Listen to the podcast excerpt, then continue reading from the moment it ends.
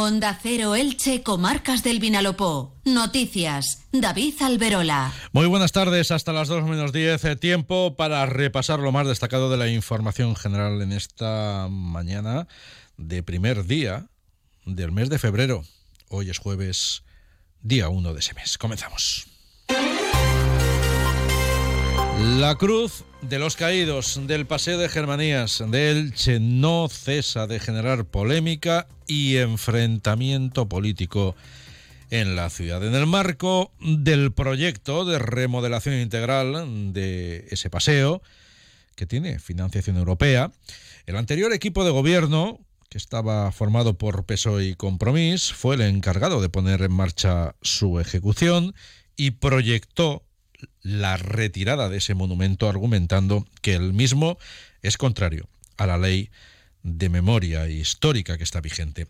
Con la llegada del nuevo equipo de gobierno, que está formado ahora por el Partido Popular y Vox, las intenciones han cambiado de forma radical y ahora, como ambas formaciones políticas comprometieron durante la campaña electoral, la cruz se va a mantener en ese lugar. El enfrentamiento ha llegado hoy a raíz de una resolución emitida por el defensor del pueblo, en la que, en respuesta a una queja elevada por el PSOE ante él, cuestiona claramente las intenciones del Ejecutivo del Partido Popular y Vox. De hecho, el defensor del pueblo afea que el equipo de gobierno haya aprobado dos informes municipales a posteriori de modificar el contrato para mantener la Cruz de los Caídos, argumentando que esos informes se han, realiza se han realizado ad hoc y vienen a servir de soporte, insiste el defensor del pueblo, a una decisión que ya se había adoptado de antemano. Lo ha desvelado así el Grupo Municipal del PSOE en Elche, que ha exigido de nuevo al equipo de gobierno la retirada de la Cruz de los Caídos del paseo de Germanías. Dicen los socialistas que el defensor del pueblo ha emitido una resolución en la que además subraya que ese dictamen, eh, que antes de la petición de esos informes, el ayuntamiento contaba con otro informe emitido en el pasado mandato que calificaba el monumento de la cruz como un vestigio de la dictadura. Ese informe del pasado mandato está fechado en 2021 y se realizó a instancias de la Consellería, remitiéndose a la propia Administración Autonómica. Aquel año, tanto el Ayuntamiento como la Consellería estaban gobernadas por Partido Socialista y Compromís. Patricia Macia es concejala del Grupo Socialista en el Ayuntamiento de Elche. El defensor del pueblo además dice que si este equipo de gobierno consideraba que había un cambio de criterio, tendría que haber remitido a esa comisión autonómica correspondiente su parecer antes de modificar el contrato de remodelación de la plaza, con el fin de cambiar ese listado que se envió en 2021, cosa que no hizo. Sobre la excusa de que el señor Ruz dice ahora o quiere colarnos como símbolo de la concordia, el defensor del pueblo califica de engañoso cambiar ahora el sentido originario de este elemento levantado, como saben ustedes, por los caídos por España. Y deja claro, y abro comillas, que los propios elementos arquitectónicos pueden tener significado por sí mismos, sin necesidad de evidenciarlo con una placa, máxime cuando desde su construcción no se ha consolidado en la población un significado distinto al que tiene desde el año 1944. La concejala del Partido Socialista del Ayuntamiento de Elche comparecía en primer lugar.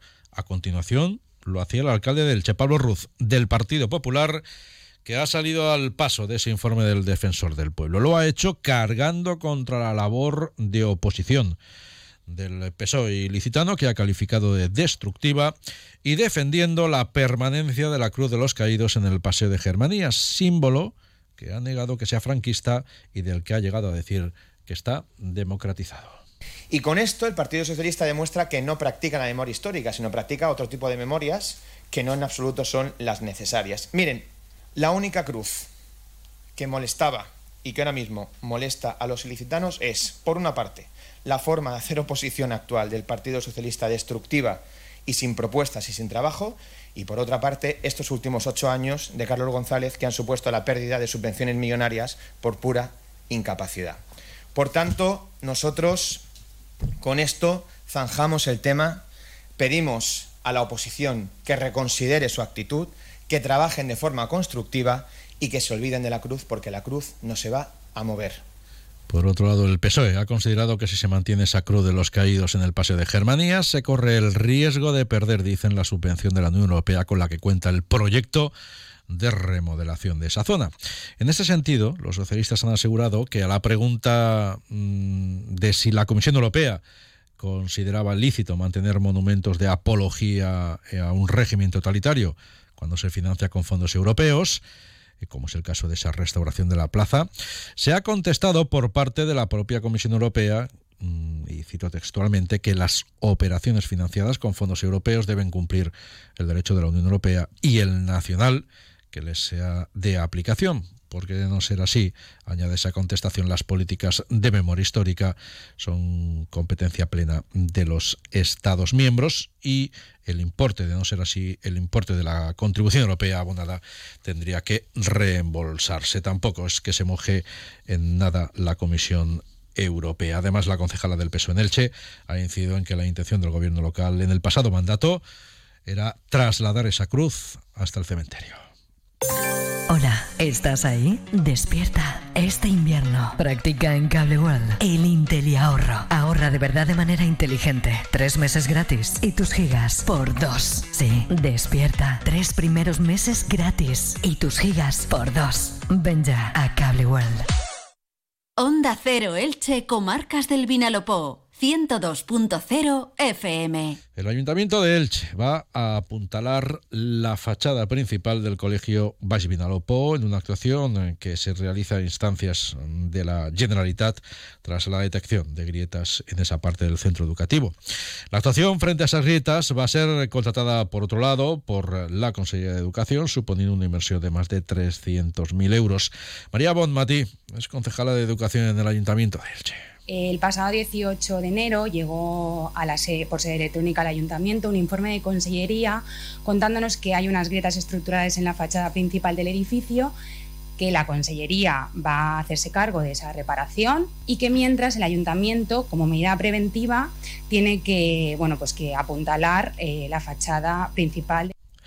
Más asuntos. Con un presupuesto de 760.000 euros, las obras de reurbanización de la plaza aledaña al Paseo Doctor Ferrán en Elche, en los conocidos como pisos azules, van a arrancar en verano y van a tener un plazo de ejecución de seis meses. La Junta de Gobierno local ha aprobado hoy el proyecto dando luz verde, por tanto, al inicio del expediente de licitación de la contratación de las obras. Los trabajos se centrarán en la impermeabilización del pavimento debido a problemas de filtraciones eh, que sufren el parking subterráneo que hay en esa área la renovación de la acera en la zona en la que se ubican las cafeterías y la modernización de los juegos infantiles. También se va a cambiar el, alumbrado público, se van a instalar nuevas farolas, la instala, se va a instalar sombraje tipo vela y se va, como decimos, a cambiar esa iluminación. José Claudio Guilaber es concejal de Servicios Públicos. Hemos aprobado el proyecto de reforma de esta plaza emblemática de todo nuestro municipio y además también hoy mismo para no perder tiempo, hemos ah, eh, iniciado ya, aprobado el inicio del expediente en cuanto a la, a la licitación de la ejecución de este proyecto. Y lo que va a suponer es una remodelación integral de lo que es esta, eh, como he dicho, esta emblemática plaza. Por otra parte, la Junta Local de Gobierno ha aprobado sacar adelante la primera fase del proyecto de renovación de la red de alcantarillado en la calle Antonio Machado. Es una fase que afecta a las calles Antonio Pascual Quiles y Capitán Baltasar Tristani. Las obras se prolongarán en torno a 14 semanas y conllevarán una inversión de 421.000 euros. Cambiando de registro, la Policía Nacional ha dado por desarticulado un grupo muy activo que se dedicaba a la venta de droga fundamentalmente marihuana, hachís y cocaína, en Elda y Petrer. La distribución se realizaba desde un bar de la localidad de Petrer, del que eran clientes habituales los detenidos, y al parecer sin que el propietario de ese establecimiento tuviese constancia de ello. En la operación desarrollada se ha detenido a cuatro personas, dos hombres y dos mujeres, que tienen entre 43 y 69 años. La Policía Nacional ha informado de que en los registros de los domicilios de ambos implicados se han intervenido más de 17.000 euros en efectivo, también distintas cantidades de cocaína y hachís. Por otro lado, la policía local de Elche ha arrestado a una mujer de 30 años que está acusada de propinar un cabezazo en la cara a su pareja, un hombre al que fracturó la nariz con esa agresión. Los hechos se produjeron en un bar de la calle Jaime Pomares Jabaloyes, en el barrio de Altavís, y al parecer el motivo de la agresión fue una discusión en torno al desayuno. Gran Circo Alaska te presenta el musical circense de Aladín. Será en Elche junto al Instituto Vicente Verdú Explanada Feria de San Andrés, del 25 al 4 de febrero. Disfruta con el Gran Circo Alaska de las mejores atracciones circenses de la mano de Aladín. Un gran musical para disfrutar en familia. Funciones todos los días. Compra ya tu entrada en Gran Circo Alaska. Eh, de quinto y sexto curso de primaria, también de primero y segundo de la ESO. Han participado hoy en las terceras jornadas de observadores para la convivencia escolar celebradas en el campo de fútbol Enrique Miralles. Ha sido una jornada que, según ha explicado Manuel Avellaneda, inspector de educación, favorece la buena convivencia entre alumnos eh, de la localidad. Y es una actividad que no solo tiene repercusión en el ámbito educativo, sino que puede tenerla también en el ámbito de la localidad, porque cualquier actuación que tenga que ver con la, favorecer la, la buena convivencia entre los alumnos y entre los ciudadanos, pues siempre es positiva. Por otro lado, la concejala de Sanidad en el Ayuntamiento crevillentino, María Jesús Alfonso, ha anunciado la decisión del Departamento de Salud del Crevillén, el que está liderado por el Hospital Universitario del Vinalopó, de la incorporación de un médico mm, y refuerzo de guardia en tres semanas en el Centro de Salud del municipio crevillentino. Es que el cupo se va a ampliar de médicos este mes de febrero. Va a aumentar en una persona, por lo que habrán 15 médicos de atención primaria. Y otra eh, también que es muy interesante y muy, yo creo que puede acelerar los procesos que hay en el centro de salud, es que en las guardias de lunes a viernes van a haber dos médicos, para que nunca se quede sin un médico porque tenga que ir a la pedanía o algo, para que nunca se quede sin servicio de lunes a viernes las guardias. Nos situamos ahora en Elda para destacar que el ayuntamiento ha puesto en marcha hoy un nuevo servicio público, una oficina municipal de atención a las personas mayores.